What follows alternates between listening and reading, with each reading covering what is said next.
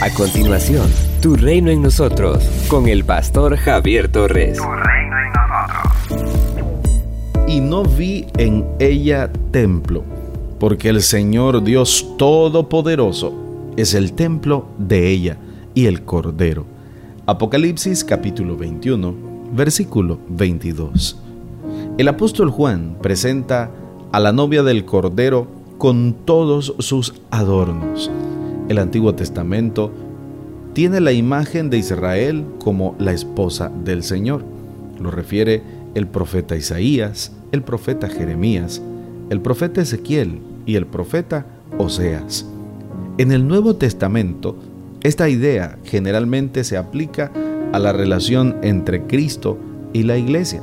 Lo aborda el apóstol Pablo en la segunda carta a los Corintios y en la carta que escribe a los Efesios. En Apocalipsis capítulo 21, el apóstol Juan presenta a la esposa del Cordero y dice que es la nueva Jerusalén. Las medidas y la forma de la ciudad apuntan a la perfección, hermosura y pureza de la nueva Jerusalén, la cual desciende del cielo, es decir, es obra de Dios. Su forma, al parecer, es un cubo, lo cual puede ser una alusión a la forma del lugar santísimo del templo. La Nueva Jerusalén es la capital del cielo y de la nueva tierra. Por eso su esplendor armoniza con la nueva creación, pues es una ciudad gloriosa en la cual todos sus habitantes estarán bien protegidos y no tendrán necesidad de ningún bien porque gozarán de la presencia de Dios y del Cordero, quienes la iluminan y al mismo tiempo son su templo. La ciudad cuenta con un muro que tiene doce fundamentos. Ello asegura que los cimientos son tan perfectos que nada ni nadie puede causarle estragos.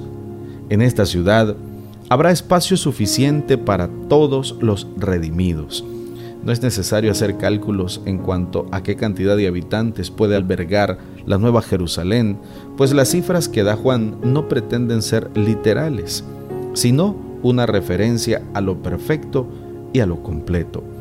Todos los redimidos habitarán seguros en esta hermosa y perfecta ciudad. Sin embargo, no habrá espacio para aquellos que rechazaron al Cordero.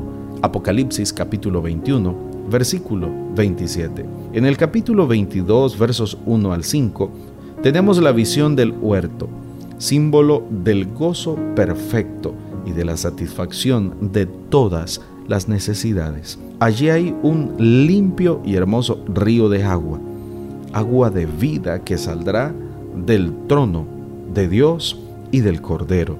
En este huerto hay provisión de agua, alimentos y salud de modo que los redimidos no tienen necesidad de nada más, porque Dios ha provisto lo necesario para que sus fieles disfruten a plenitud de una vida en la cual ya no habrá más pecado, ni dolor, ni muerte.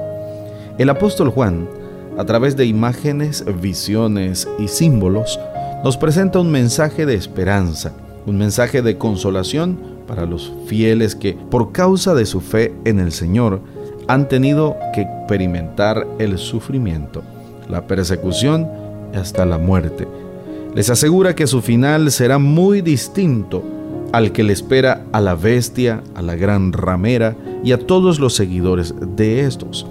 Los redimidos disfrutarán de completa seguridad, de completo bienestar y vivirán para siempre al lado de su Señor.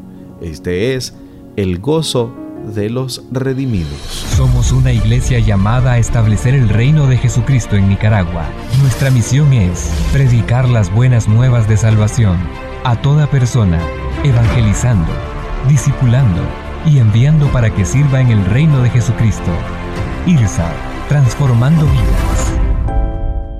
Con 13 años de servicio continuo, diplomado, estudios en psicología, maestría en teología, el pastor Javier Torres comparte el mensaje de salvación a través de diferentes medios, redes sociales, nuestro canal de YouTube y en Iglesia Irsat en Managua, ubicada de Gasolinera 1 La Subasta, dos cuadras al norte, mano izquierda.